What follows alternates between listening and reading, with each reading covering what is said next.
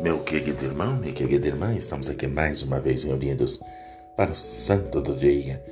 E hoje, nesse dia 5 de setembro, queremos recordar em primeiro lugar a grande santa da caridade, Madre Teresa de Calcutá, da qual celebramos com alegria, que foi canonizada no dia 5 de setembro pelo Papa Francisco. Que a nossa querida Madre Teresa de Calcutá nos ajude, nos ilumine cada vez mais a sermos servos da caridade mas ainda nesse dia 5 de setembro, nós recordamos os grandes santos célebres. Nós vamos agora a Veneza, na Itália, onde se evoca a figura amável do bispo e confessor São Lourenço Justiniano.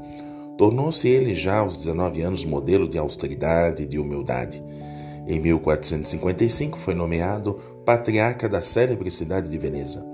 Seus escritos atuais ainda hoje se distinguem por formulações incisivas e audaciosas. Mas lembremos também o abade São Bertino, da França.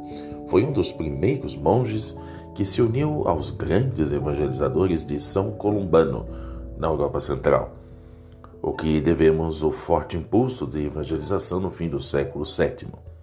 Ao lado dessas grandes figuras, gostaríamos de não esquecer de um empregado humilde, o bem-aventurado William Browne, martirizado na Inglaterra em 1605.